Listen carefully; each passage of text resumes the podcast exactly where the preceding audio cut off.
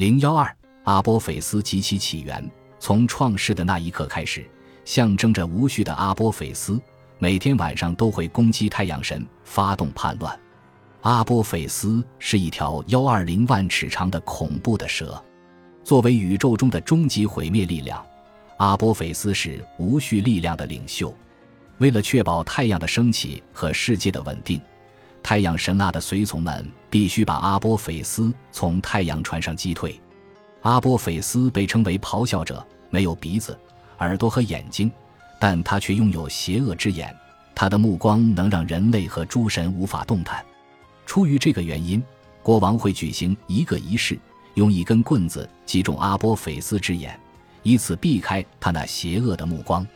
尽管阿波菲斯在埃及神话中有着重要地位，但是它的起源相当模糊，只有一部晚期的文献提到了它的产生。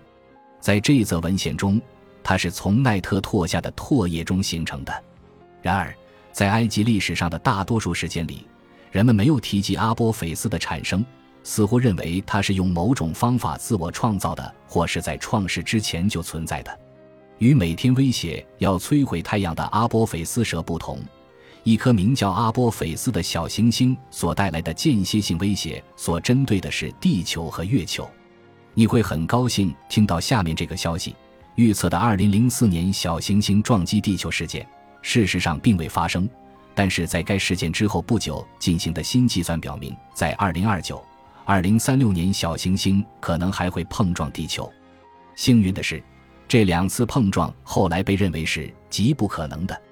有趣的是，小行星被命名为阿波菲斯，不是因为它会毁坏世界。而是因为小行星的发现者是电视连续剧《星际之门》的粉丝，而该电视剧中有一个大坏蛋，名叫阿波菲斯。